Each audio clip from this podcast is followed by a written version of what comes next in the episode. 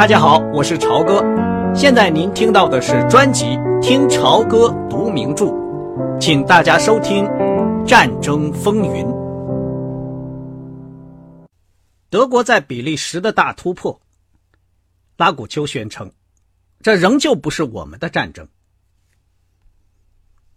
吉尼斯·拉古丘和梅德林走过第五大街和五十七街拐角的一个报摊。看到一叠刚到的下午报纸，上面压了一块鹅卵石，被风吹得哗啦啦直响。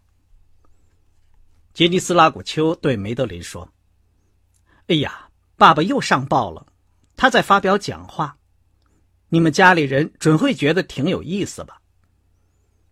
梅德林在帮助他买嫁妆。罗达、帕格和拜伦将于下午三点钟乘坐巡洋舰。赫勒纳号抵达布鲁克林海军基地。杰尼斯心上老在想着将要第一次和华伦的母亲见面，他对这件事比对战争的坏消息要关切得多。一股五月的疾风扫过大街，吹打着姑娘们的裙子和帽子。梅德林一只手抓紧一个小包，另一只手则紧紧按住帽子。他的眼睛盯着报纸上用两栏篇幅刊登的议员埃萨克·拉古丘的照片。只见他站在国会大厦的台阶上，对着三个扩音器在讲话。你瞧，他长得真帅，他说：“我当然希望你会喜欢他，他的确是个非常能干的男人。”杰尼斯说：“因为风大，他提高了声音。”其实他本来不想走的这么远，都是那些记者搞的。他现在处于不利地位，他现在是欲罢不能了。梅德林把他的小套间重新装潢了一番，浅绿色的墙用淡黄色加绿色的印花帷幔遮起来，丹麦式的麻栗木家具朴素而小巧玲珑，使屋子显得宽敞了一些。饭桌上摆着一盆黄水仙和鸢尾花，给这个地方带来春天和青春的气息，就像这两个姑娘进来时带来的气息一样。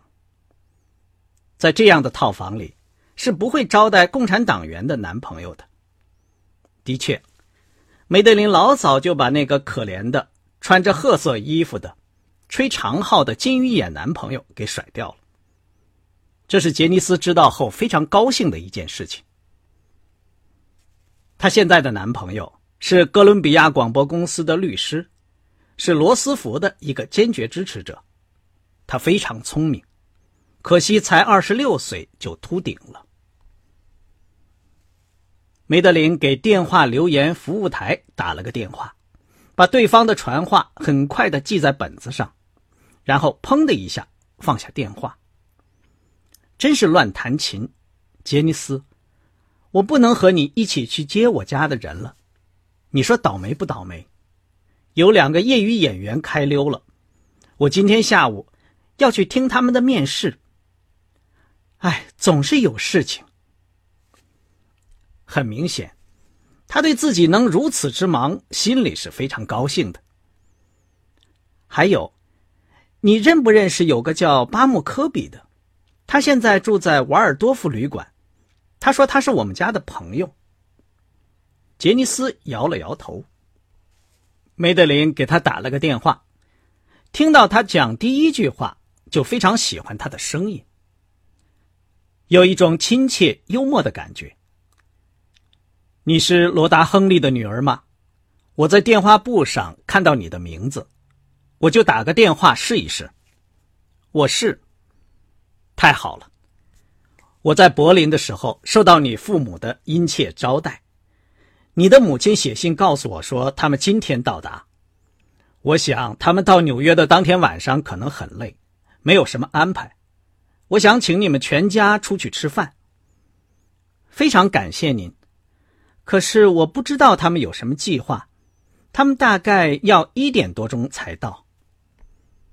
原来是这样。那么我就先定好座位吧。如果你们一家人能来，就请在晚上六点钟左右都到我旅馆房间来。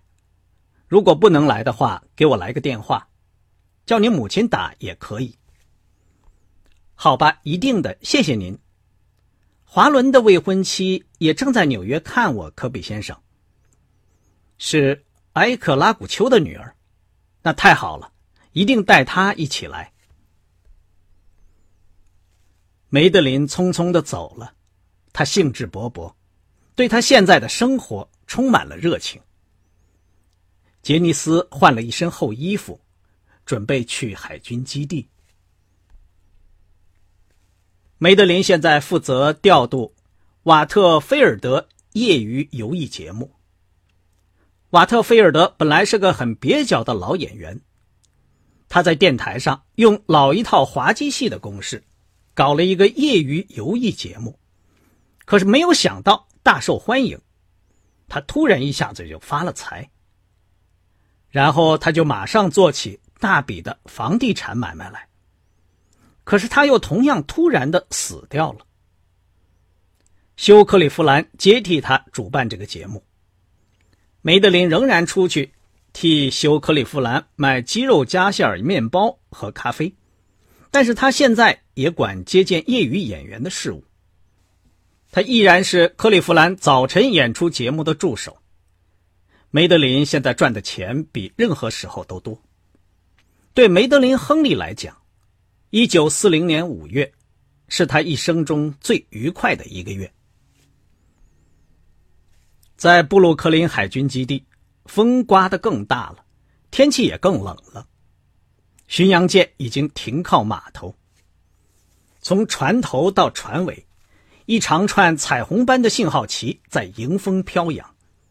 码头上拥挤着挥手喊叫着的亲属们。在沸腾的人生中。战争难民们沿着浮桥蜂拥而出。杰尼斯找到了去海关小屋的路。罗达正站在一堆行李旁边，擦着鼻子。他一眼就看见这位穿着一身绿色毛料外衣、戴着小圆帽的个子高高的金发姑娘。嗨，你不是杰尼斯吗？我是罗达·亨利。罗达说着。朝前迈了一大步。你可比照片上漂亮多了。我是杰尼斯·亨利太太，您好。罗达的苗条身材、时髦的草帽、紫红色的手套和鞋子，使得杰尼斯有些惊讶。他在彭萨科拉曾见过华伦的父亲一面，时间虽然很短，但还记得他是个皮肤粗糙、饱经风霜的男人。相形之下，亨利太太看上去就显得年轻秀丽，甚至还很性感。实际情况的确如此，尽管他鼻子红红的，并且不时的在打喷嚏。你可真机灵，穿这么一身衣服。我穿的是春天的服装，可纽约这里真正是北极。罗达说：“梅德林在哪里？他好吗？”吉尼斯马上解释他女儿没有来的原因。原来是这么回事啊！梅德林现在变成了做事业的女孩了。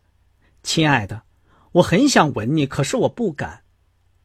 你不要靠近我，我可传染。我伤风很重，老好不了。他们应该把我隔离起来，要不然整个国家都要让我传染上了。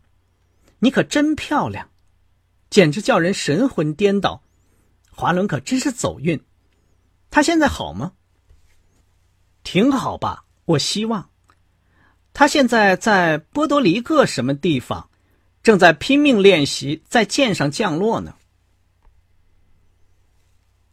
维克多·亨利和一个看上去很凶的海关检查员一起穿过人群走过来。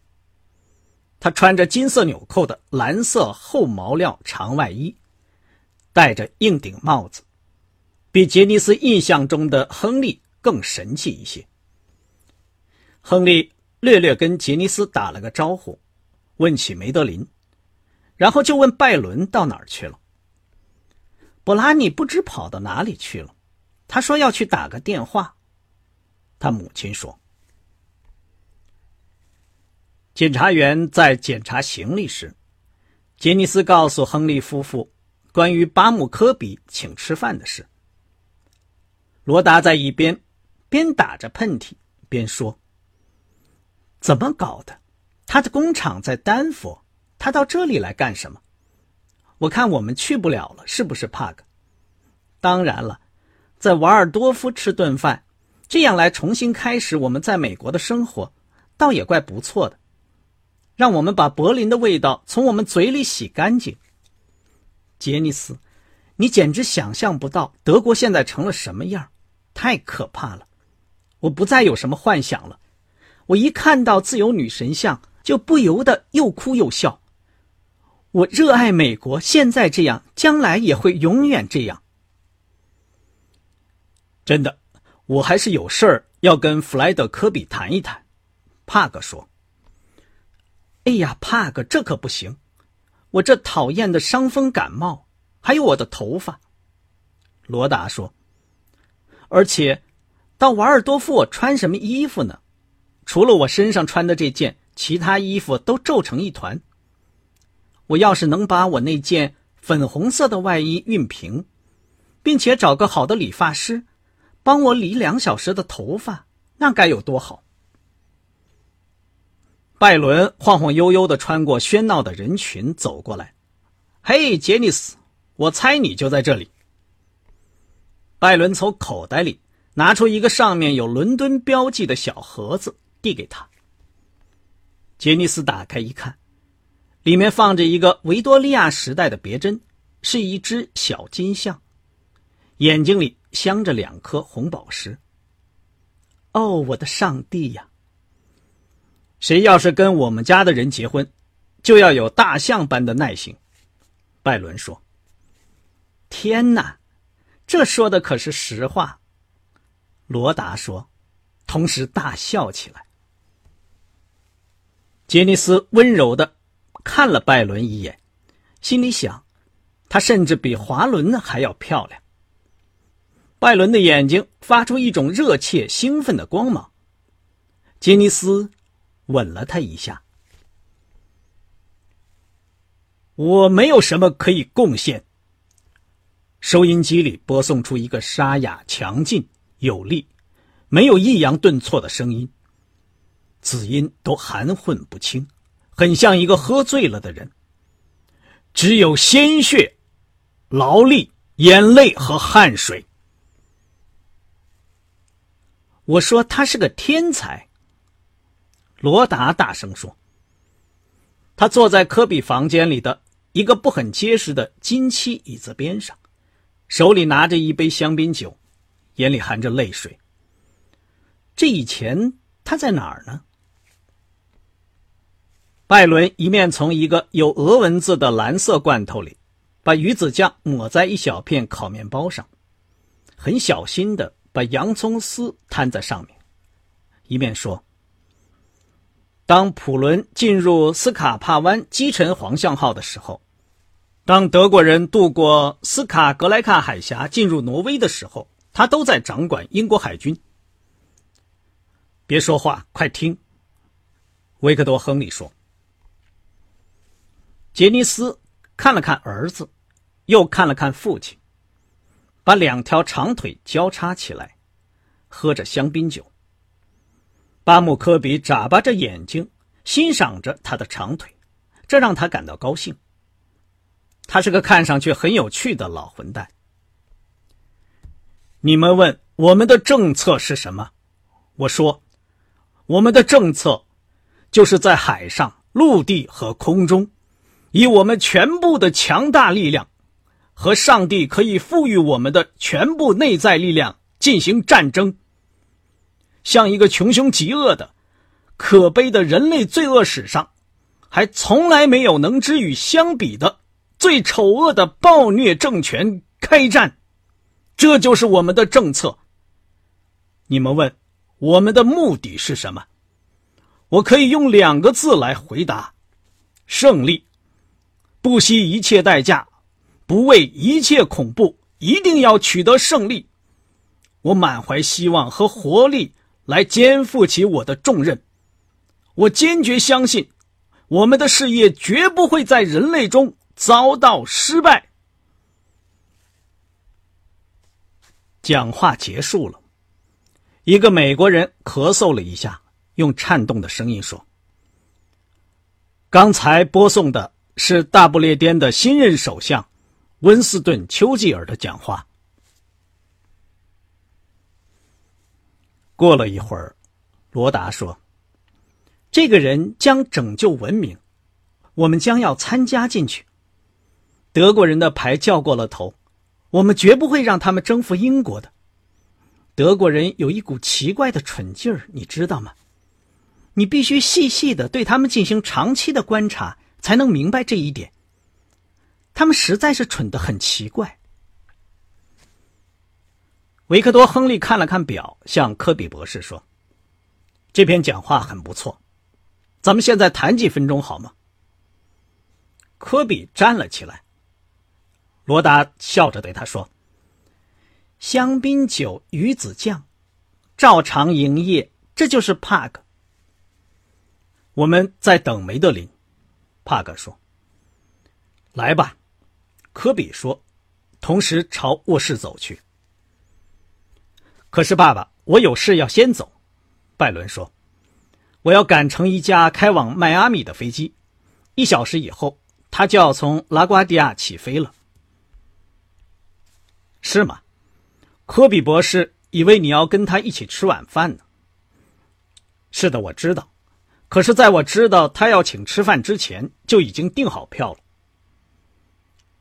你不等到梅德林到了再走吗？你已经两年没有见他了。吃完饭。他还要带我们大家去看他们的节目呢。我想，我最好还是赶飞机去。爸爸，帕克突然站起来，离开了房间。布拉尼，你可真叫人没办法。母亲说：“你就不能等到明天再去吗？”妈妈，您还记得不记得您谈恋爱时是怎样的？罗达脸红了。这使得他和杰尼斯都感到惊讶。我，我的上帝，拜伦，你怎么说出这种话？我当然不记得了，我已经是老太婆了。谢谢你送我这个宝贵的别针。杰尼斯摸着他肩上那只小象，在迈阿密的准是个挺不错的姑娘，对不对？拜伦眯起眼睛，发呆的神情消失了，露出一个迷人的微笑，并且以羡慕的眼光看了他一眼。他还不错，带他一起来参加婚礼，可别忘了。当拜伦走到门口时，罗达说：“你可真有叫你爸爸失望的本事。我要不叫他失望，他才会真正失望呢。”再见，妈妈。在卧室里，科比博士坐在桌子前面，正在查点维克多·亨利从德国给他带来的一叠刊物和打印的报告。当他正潦草的在一本黄皮笔记本上写着的时候，小桌子摇晃了一下，两份报告滑落在地上。这个套间应该租给侏儒。他说，然后继续写下去。维克多·亨利说：“弗莱德，你是不是正在研究一种油弹？”科比的手停了下来，他转过身来，一只长长的手臂松弛的靠在椅背上，眼睛紧盯着亨利的眼睛。两个人都沉默不语，互相看了很长时间。你尽可以跟我说，这不关我什么事儿。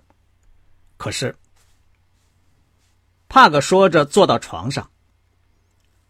我给你的这些东西都是关于油的，有些资料我弄不到，比如说有关石墨的数字。德国人毫不隐晦的告诉我，由于这个秘密炸弹的缘故，这些数字都是保密的。德国人很喜欢十分随便的谈论他们正在研究制造的。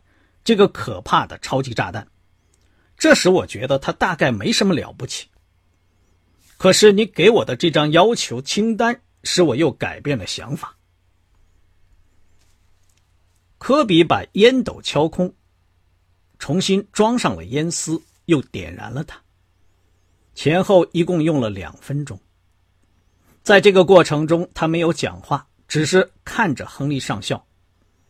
然后他慢条斯理的说：“我不是化学家，而这个油或多或少是属于化学工程方面的问题。从生产技术上说，是涉及到电学的。两个月前，曾经有人来跟我接头，要我做工业顾问。”那么这个东西目前又处于什么状况？还完全是理论，要好多年才能谈到认真的努力。那么你能跟我具体谈谈吗？当然可以，在大学物理教科书上都可以找到，其实《时代》杂志也刊登过，就是中子轰击的过程，在镭的游离过程中。把各种化学物质放在那里，看产生什么结果。在欧洲和美国，这种试验已经进行了好多年。去年有两个德国人拿着氧化铀试了一次，结果他们发现了钡。这就是原子分裂造成的善变。我想你知道原子质量中复合的不可思议的巨大能量。你大概听说过关于仅用一块煤。就能让轮船横渡重洋的事情，只要你能够利用其中的原子能。维克多·亨利点了点头。那么，帕克，这就意味着，用油确实可能做到这点，这就是原子分裂的过程。在这个过程中所放射出的能量，远比为了促成原子分裂而消耗的能量要多得多。那些德国人称量了所用过的原子质量，发现质量大大减少了，从而证明了这一点。他们发表了试验的成果，从那以后，整个科学界就热闹起来了。好了，那么下一步呢？已经有了这个稀有的铀的同位素 U 二三五，通过从质量中释放出巨大能量的连锁反应。这个物质原来具有巨大的爆炸力，据说抓一把就可以炸毁一个城市。那些研究原子核的年轻人说，只要工业方面能够生产出足够的纯的 U 二三五，现在就可以办到。帕格紧闭着嘴，身体紧张的前倾着，听着这些情况。在科比一口口的喷着烟的时候。不停的点着头，他朝这位工程师伸直了一个手指，说：“我明白了，这都是很重要的军事情报。”科比摇了摇头：“算不上，这是人人都知道的。他也许完全是一场虚惊。这些化学工程师没有做任何保证，而且他们所要的东西。”需要工业方面做出巨大的努力才能提供，制造出来的那个玩意儿也许会爆炸，也许根本就不爆炸，也许当你刚感到厌烦绝望的时候，它就会突然爆炸变成碎片，谁也不敢说。在笔记本上写上五分钟，涉及的支出就要千百万元，整个的费用高达十亿美元，最后也可能只不过就是一堆垃圾。国会正在吵闹着要削减开支，他们正在拒绝批准罗斯福要求再多生产两百架新式飞机的拨款。我想再问你两个问题，如果我超出了范围，请你告诉我。好吧？你在其中担任什么工作？科比用烟斗搓着下巴。好吧。你怎么样从一种很稀有的金属中分离出足够投入生产的同位素呢？一种意见是，把这个金属先变成电离的气体，然后通过磁场加以轰击。较轻的离子就会被打歪一点，这样就可以把它们游离出来，捉住它们。整个过程能否成功，取决于磁场是否能保持稳定，因为稍不稳定就会干扰离子的游离。我的任务就是准确无误的控制电压。呃，现在最后一个问题，如果有机会，我是否应该把我经过评估的意见向总统提出来，建议他干脆放弃那个关于油的蠢事？科比发出短促的男中音的笑声。真正的问题是德国人，他们究竟进展到了什么程度？他们对纯石墨的研究成就使我感到不安。石墨在整个过程的最后一阶段才需要。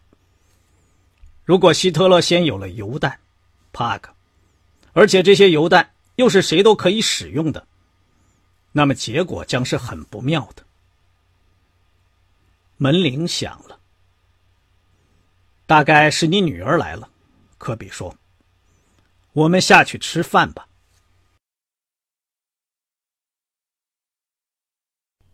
刚才您听到的是听潮歌读名著《战争风云》，谢谢您的收听，我们下次节目再见。